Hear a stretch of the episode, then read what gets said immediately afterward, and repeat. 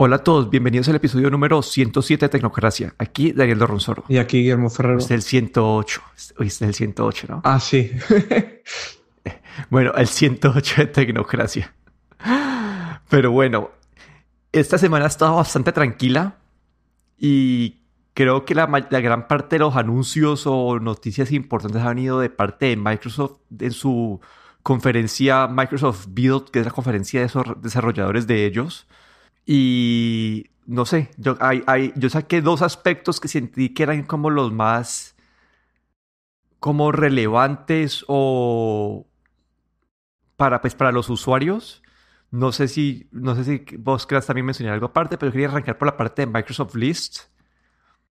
Y este fue uno de los que más me atrajo a mí porque yo, como que ahí me toca como que, bueno, el computador mío de trabajo, como me lo, tienen bastante restringido, es decir, que no puedo instalar como que apps de terceros, ni siquiera tengo como que el sticky pad, lo tienen limitado el sticky pad, entonces yo como que dependo 100% de Microsoft Teams para, para mi organización y a mí me gusta como tener un to-do list o, o algún tipo de, de, de aplicación de tasks y en este momento lo que estoy utilizando es como que Trello, dentro de Microsoft Teams uno puede integrar Trello y esta, esta, esta función de list, básicamente, que es como. Sí, una, una que uno pueda eh, asignar funciones a diferentes personas, a, diferente, a diferentes grupos. Puedes como poner diferentes como, como subpuntos o cosas eh, que le aplican a cada, a cada punto de la lista. Entonces, no sé, me pareció algo interesante, especialmente la integración con Teams. Y siento que no sé, que esto puede, pues, esto, esto no sé, siento que es parte de la integración de Microsoft con, cuando ellos adquirieron Wonderlist, que fue, era este app de To-Do List que pues ya mataron y, y ahora el Microsoft To Do y, y ahora con esta, estas listas que van a entregar, integrar a Teams y a SharePoint. No sé, me atrajo porque es algo que creo que hacía falta que estuviera en el sistema, algo que es bastante útil, que yo puedo utilizar en mi flujo de trabajo. Y no sé, me parece que lo, lo han pensado lo han pensado bastante bien y se entrega como que a todas las partes de, del ecosistema de Office 365. Bueno, hoy en día se Microsoft 365. Sí, pues eh, a mí también el, anuncio de Microsoft List me pareció bastante interesante. También en el trabajo, pues utilizo mm, Microsoft, es, eh, todas, las, todas las, mm, las, herramientas de Microsoft, incluyendo Microsoft Teams, eh, Power BI, bueno, eh, aparte de Excel, Word y, PowerPoint y, el Outlook. Y, lo que veo con, este Microsoft List es que eh, para muchas cosas para las que utilizo, por ejemplo, el Microsoft Excel para llevar tablas que a veces utilizo para cosas como, como un registro de, casos o, como un registro de, de, puntos de acción o action points de, en reuniones, pues con este Microsoft List lo que haces es llevar esto, digamos, un paso más, ¿no? Tener, poder utilizar eh, listas, digamos, inteligentes, no tener que utilizar Excel para crear este tipo de listas inteligentes, que creo que, Microsoft se ha dado cuenta de que una de las funciones más grandes de, de, de, Microsoft Excel es para crear este tipo de listas que ni siquiera tienen fórmulas complicadas que son eh, listas de, registro de acciones que a veces se tienen que asignar a personas en concreto. Y bueno, yo utilizo el, Microsoft To Do para, crear tareas propias, pero no para asignar a tareas. Y Microsoft To Do no es un, buen gestor de, digamos, de, registros de, puntos de acción eh, para proyectos, ¿no? Y con este Microsoft List, pues eh, veo que, están explotando o, que quieren dar un paso, eh, potenciar este tipo de, uso de, sobre todo que ha habido en, anterioridad con el Excel y llevarlo pues a, una propia, una aplicación propia. Y, le veo mucho, mucho potencial. La verdad es que me, pareció muy interesante. Puedes importar eh, de, sobre, del Excel a, a Microsoft List, luego también puedes exportar, puedes crear tus propias listas, asignar, eh, digamos, ya sea tareas o puntos de acción. Eh, tiene, por lo que he visto, tiene bastantes posibilidades. Sí, pero a mí hubo, creo que el otro, este anuncio me, me, me, me atrajo un poquito más. Y es la parte del, del, de la plataforma, o no sé cómo lo llamaron ellos, como que lo que se llama el Fluid Office, un, un, un, tipo de documento fluido, fluid, y aquí hay como que mil cosas para mí que, que, me, que me atraen o que, que me vienen a la cabeza. Y es que Apple en su época cuando era una, un, un pionero de cosas de open source, ellos lanzaron una cosa que se llamaba OpenDoc hace 23 años, en donde ellos decían que, que hay muchas aplicaciones que en este momento para hacer diferentes acciones. Entonces ellos decían, nosotros no queremos dar a la, gente eh, aplicaciones, queremos, queremos darle herramientas para que ellos completen su trabajo en un solo lugar. Entonces este era el concepto, ellos unificaron como que eh, las aplicaciones, el, integración con, con el, la, el, aplica, es el, no sé cómo, como el protocolo OLE de Microsoft, eh, tablas, texto, bueno, unificaron todo y era como que un, un, un, baúl, un set de herramientas que podías utilizar en este documento y venían de muchas partes. Y esto es lo que ha hecho Microsoft, o sea, haciendo Microsoft 23 años después con su, con su Fluid, que más que un tipo, que más que una aplicación es como una plataforma y que quieren hacer ellos acá con Fluid. Y es, es básicamente lo mismo que estaba haciendo como que Apple hace 23 años. Y es que en vez de que vos digas, uy, necesito crear una, una diapositiva o irme a PowerPoint, uy, necesito hacer una tablita con fórmulas, voy a irme a Excel, ah, necesito poner una, una lista de to-do, entonces voy a irme a tal aplicación. No, la idea es que vos en un solo lugar, en un documento fluido, puedas poner diferentes como que como que tenés tú este, este baúl de herramientas y puedes jalar, ah, bueno, en esta voy a mostrar una, un, un, un gráfico de Excel, lo voy a poner aquí.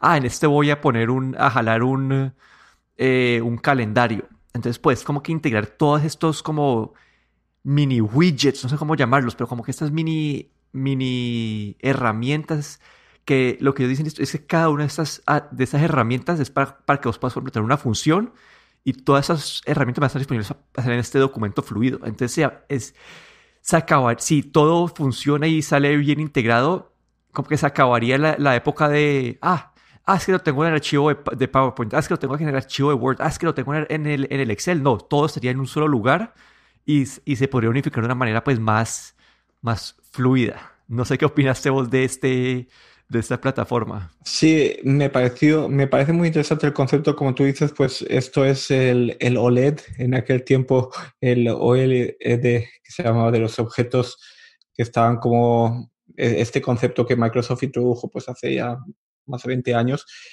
Y esto es ya, digamos, el eh, ir el más allá, ¿no? Ir más allá es, es eh, el poder tratar la información como, digamos, por, por piezas independientes que se pueden actualizar independientemente y que todas ellas pues, se pueden, eh, se, puede, están, se pueden, digamos, también se pueden compartir, gente puede trabajar a la vez en, en, en, una de estas piezas, digamos. Eh, ellos pusieron el ejemplo de que era como un Lego, ¿no? Como piezas de un Lego que tú puedes ir montando un, un digamos, un documento o, algo a, punto de piezas, ¿no? Y así como crear, pues bien, crear un documento, por ejemplo, una tabla eh, que como tú dices, a veces tienes una tabla en Excel y luego tienes algo en PowerPoint y algo aquí, tienes que combinarlos y tienes que pues copiar del Excel al PowerPoint, del, luego para crear un PowerPoint o, del PowerPoint a, Word. Y eso es como digamos que cada elemento em, no es que copia, sino que está enlazado, ¿no? Digamos, Claro, que esto ya es, algo que, Microsoft ya tiene, ¿no? Ese tipo de, enlaces.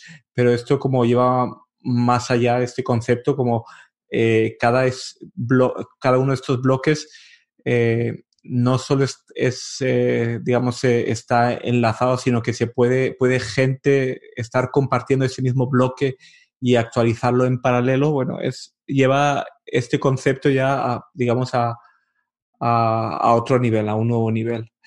y es como, quieren marcar como, digamos, el futuro de, de lo que es el concepto de un documento, ¿no? O de un documento ya sea compartido, por ejemplo, en, eh, para trabajo. Sí, y acá estoy a, para los desarrolladores de, pues, por fuera de Microsoft, los third party, también es una buena noticia porque si, si hay adopción de esto, significa que ellos pueden enfocarse en crear aplicaciones o, o herramientas para, para, este documento fluid y no tienen que crear como que eh, hacerlo para, para PowerPoint, que para Word, que para Excel. Les da como que una forma más focalizada de, de, de tener impacto en el, en, el, en el, flujo de trabajo pues, de, las personas. Entonces, para un desarrollador también es algo interesante. Para mí el problema más grande de todo esto, no sé cómo es tu compañía, pero yo siento que en el mundo corporativo, Microsoft, Microsoft anuncia esto este año y en dos años uno lo va a poder empezar a ver en, los, en, como que en la compañía de uno y dentro de la compañía de uno que la gente lo empiece a adoptar. Tiene que haber ese, esa típica curva de, de, tecnología que es como que los early adopters y después vienen como que ya como que empieza a, más, más adopción de parte de la gente. Entonces como ver esto en el mainstream, en el día a día, siento que todavía estamos como que a 3, 4 años para verlo. No sé cómo sea, no sé cómo sea en tu pues, compañía, pero también. en la mía como que tenemos, tenemos todavía como que una versión de Windows medio vieja. Tenemos, no, no tenemos la última versión de, del Office 365. Entonces no tenemos las últimas funcionalidades. Entonces como que siento que algo así de nuevo que puede cambiar como que el flujo de trabajo, como que siento que está varios años al futuro.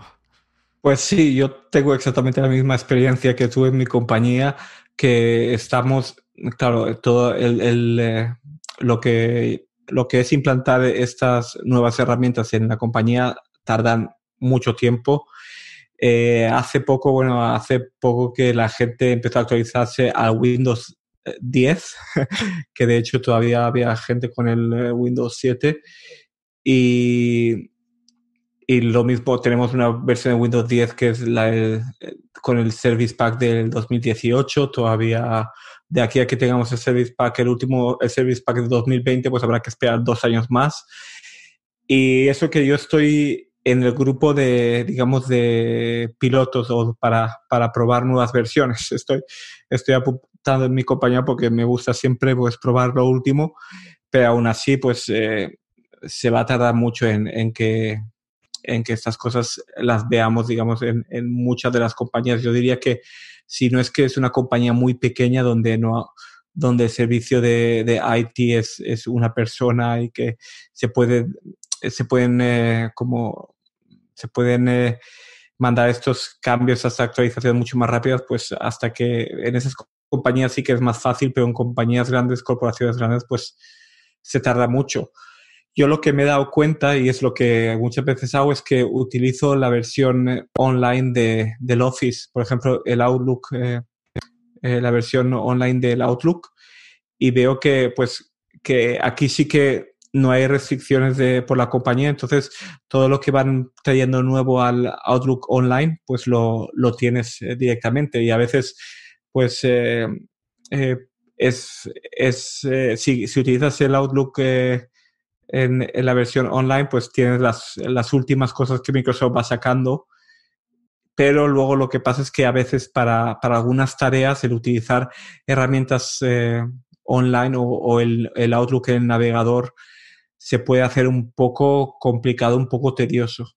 Y es lo, por lo que siempre acabo volviendo a, a la versión de la aplicación pero claro, si quieres lo último, tienes que ir a las versiones online. Sí, a mí yo, me pasó justamente lo mismo hace poquito. Microsoft anunció una, una, una actualización al, al, Word que te da como que usa inteligencia artificial para ayudarte a, a mejorar tus escritos. Entonces dije, uy, quiero probarlo. Obviamente en la versión completa no, no tenía esa actualización, esa actualización todavía. Entré a la versión online y la probé. Me pareció pues interesante, pero me pasa lo mismo que vos decís. Como que en muchos de los casos cuando uno quiere hacer algo más, un poquito más avanzado, como que la versión online te limita mucho. Entonces no, no es algo que uno pueda utilizar como que el 100% de tus tareas. Sí, hay tareas, eh, sobre todo cuando trabajas con, incluso trabajando con herramientas todo Microsoft, pero a veces cuando quieres eh, llevar una reunión que tienes programada en Outlook, llevarla al OneNote y luego desde el OneNote mandar directamente un correo con las eh, notas de, de, la reunión eh, a todos los participantes. Ese tipo de tareas a veces con la versión online se puede hacer un poco complicada si tienes que eh, insertar un archivo de, en la versión online de OneNote. puede a veces, bueno, puede ser un poco a veces complicado. Entonces, acá, acabas siempre yendo a las aplicaciones nativas. Pero bueno, y en el otro lado del mundo de las compañías de gran tecnología, hay un anuncio de Facebook que me pareció bastante interesante. Acá puede que hasta tengan como que un poquito de pushback de, de reguladores. Y es porque Facebook está lanzando el proceso, o si está en el proceso de lanzar herramientas para o tiendas de Facebook y tiendas de Instagram. Y siento que acá, básicamente, Facebook lo que está, al, hacer esto, al tener tiendas directamente en Instagram y en Facebook, está atacando a compañías como Amazon, porque ya pues puede, personas pueden vender directamente a través de Facebook sin tener que estar listados en Amazon. Compañías como Shopify que se enfocan también en, en tener eh, como que estas tiendas online y ahora las pueden tener solamente en, eh, en Instagram o Facebook y a WooCommerce, que es como la versión de, de, de, integración de WordPress, eh, la tienda online de WordPress. Entonces, no sé, como que a mí me parece esto una movida desde el punto de vista de Facebook, me parece muy buena, porque yo sé que no sé cómo, pues no en todas las economías, pero digamos en Colombia, muchas de las compañías así pequeñas de emprendimientos son emprendimientos hechos como que 100% a través de Instagram y, y en este momento lo que hacen eh, alguien quiere vender un producto, entonces van a Instagram, ver el producto y después tienen que contactar a la persona a través de WhatsApp o ir a la página web a comprar. Pero mucho, mucha parte del negocio se está moviendo a través de Instagram, pero no toda, no, pero no toda la cadena o, todo el, el, proceso de compra. Entonces Facebook al implementar esto, como que uno, para los negocios que, como el que estoy mencionando, sería una mega herramienta porque simplificaría mucho tu proceso y sí, te ahorras, más simple, no tienes que montar, no tienes que, si es una, una compañía pequeña que está empezando, no tienes que montar página web, pues como que montar todo en, tu Instagram. Y acá el único problema que yo veo en verdad es la parte de, de como, de, sí, como más de, de competencia, como que ya, como que si Facebook va a ser el todo ahí, no sé si lo vayan a empujar, no sé no sé, no sé a pasar ahí, pero me pareció, me parece algo vital y algo que le, hacía falta definitivamente a Facebook. Eh, me sorprendió el, anuncio así de, la, como, como eh, pero era algo que nos veíamos venir. Yo creo que esto era algo que los influencers probablemente que trabajan en Instagram estarían pidiendo a gritos ya. Y, y bueno, pues imagínate el que un influencer que promociona unos productos y los productos se pueden comprar eh, directamente en Instagram sin tener que salir siquiera de la aplicación, ¿no? Esto yo creo que es lo que va a ayudar, a los, como dices tú, a, estos pequeños comercios que quieren vender online, pero no, no tienen la, la infraestructura para poder montar una tienda, una página web con la tienda y luego también a toda esta gente que se dedica a, promocionarse por eh, Instagram y por Facebook y aquí pues van a tener la oportunidad de vender sus productos, ¿no? Y creo que Facebook pues aquí no, no compra nada de, no, no cobra nada de, de, lo que venden ellos por, de lo que se, se vendan en esas tiendas por, por el Facebook o Instagram, pero claro, aquí es cuando viene lo que son eh, anuncios pagados que es eh, la principal fuente de ingresos de Facebook, y luego también lo que es Libra, eh, la, la, criptomoneda que todavía no estamos viendo, pero que es, es, un proyecto también que creo que Facebook tiene, todavía está trabajando en él. Y como has dicho también de las tiendas online y también este Libra, pues eh, también yo creo que las regulaciones en cada país pues van a ser también un poco a lo mejor eh, complicado y vamos a ver en eh, dónde se van a lanzar este, esto y, cómo se va a lanzar. Eh, si será, va a venir a todos los países o va a ser poco a poco, bueno. Eh, va, a ser, va a ser interesante, pero yo creo que esto, esto va a ser algo bastante grande, honestamente. Sí, y acá yo te doy un ejemplo, como que siento que es el momento ideal para hacer esto porque, digamos, yo, yo en mi Instagram vi unas, no sé, unas galletas y yo quise comprarlas y eran de una persona que durante esta pandemia ha estado improvisando para, para encontrar un, flujo de, de, ingresos alterno y está vendiendo galletas. Entonces yo fui a comprarle entonces me tocó preguntarle cuánto cuestan y me responde, después como que, ah, bueno, ¿y cómo hago para pedir? Y me dice, ah, no, no, no, sé cómo pagar, no sé cómo, a dónde pedir, como que no hay una claridad.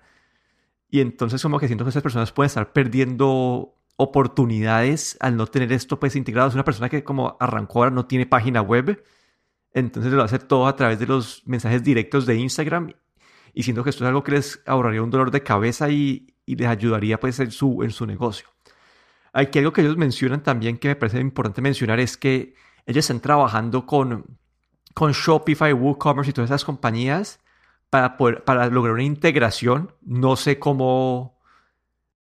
Sí, no sé si es para que estos, manejen el, pago, no sé si es para que, eh, para que puedan conectarse, digamos, no sé, pues una página de WordPress y que simplemente pongas un plugin de Facebook y puedas exportar tus, tus productos de, de, estos, de estas otras tiendas online directamente a, tu tienda de, de, Instagram o Facebook. No sé, al final me parece un, algo que hacía falta, dado este, en Estados Unidos no lo he visto tanto, pero como que en Colombia muchos de esos negocios pequeños funcionan a través de Instagram y de Facebook. Entonces esa es una herramienta que creo que sería vital para ellos, para ayudarlos a a profesionalizarse un poquito más y organizarse. No me parece bueno. Bueno, no sé si hay algo del, 13 del iOS 13.5 que quieras mencionar. Sí, pues eh, finalmente salió esta semana y él tiene, eh, es interesante, yo creo que es, la primera vez que vemos una, una actualización que va dedicada a una pandemia, por decirlo de alguna manera, ¿no?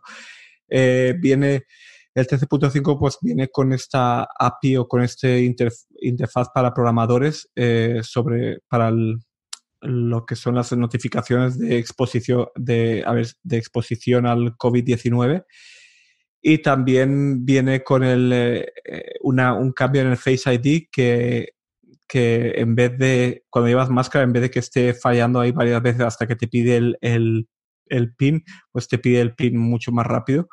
Así es que, y luego también viene con Apple Music eh, Story Sharing, pero bueno, lo más importante de esta actualización básicamente son, son esta, estas dos cosas, eh, la, esta interfaz de, de, para programadores para exposición del COVID y la parte de Face ID, que es interesante ¿no? ver cómo, cómo compañías como Apple y también sabemos que Google pues, han reaccionado bastante rápido a esta pandemia que empezó finales del año pasado, a principios de este año, y ya eh, a, menos de, seis meses ya mm, se han puesto las pilas y ya han sacado una actualización con, este, y han ideado, digamos, este sistema de, de para poder, eh, mm, para poder eh, controlar si te has expuesto, si te puedes haber expuesto al COVID-19 o no.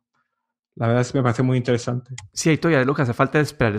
en este momento, esta es la fase 1 que ellos mencionaron de, de, esta, de esto de contact tracing. Y la fase 1 es el, el, API, es decir, que no, no, no, hay un funcionamiento hasta que entidades de, del gobierno saquen la aplicación que utilice este API. Entonces, por ahora no, no funciona, al menos de que, sí, toca esperar primero a que, a que, a que los gobiernos saquen estas aplicaciones la fase 2 es donde esto va a estar integrado ya directamente al sistema operativo y, básicamente tu celular siempre va a estar hablando con, con los Androids o el iOS siempre va a estar hablando con Android y si alguno de estos ya tiene la aplicación donde pueden eh, marcar esto, ahí ya se, pues, ya todos los celulares estarían como que integrados a esto. Pero por ahora está limitado a los, que tengan, los celulares que tengan estas aplicaciones instaladas en Estados Unidos todavía la aplicación no, no, no, pues no he escuchado noticias. No sé cómo sea pues en Finlandia. Sí, aquí yo lo primero que hice fue ir a la configuración eh, de privacidad y ver si había información, si podía activar. Y en mi país, en Finlandia, no está disponible. Y como tú bien has dicho, pues esto no quiere decir que tu teléfono ya pueda saber o no si has estado con una persona que tiene COVID. Lo que esto permitirá a los desarrolladores eh, y controlados, digamos, por los gobiernos a crear aplicaciones en cada país y no va a ser que tú puedes darle al teléfono y decir que tengo COVID, sino que va a ser, eh, vas a, va a estar mucho más restringido, mucho más controlado, va a ser probablemente un hospital el que pueda hacer cambiar tu estado en, en tu teléfono de que has sido expuesto al COVID, que no va a ser algo así, digamos que le pongo que tengo COVID o le quito que tengo COVID y, luego esta información la mando, no, esto va a ser una, cosa bastante más eh, muy controlada y son esas aplicaciones de cada país, si los gobiernos o, eh, o, en, o la Unión Europea, por ejemplo, si se decide hacer, pues van a ser estas aplicaciones de medios, digamos, gubernamentales o estatales las que van a controlar todo esto, que no es digamos, un juego. Sí, yo creo que por ahora toca esperar a que veamos estas primeras aplicaciones para poder ver cómo funciona de verdad.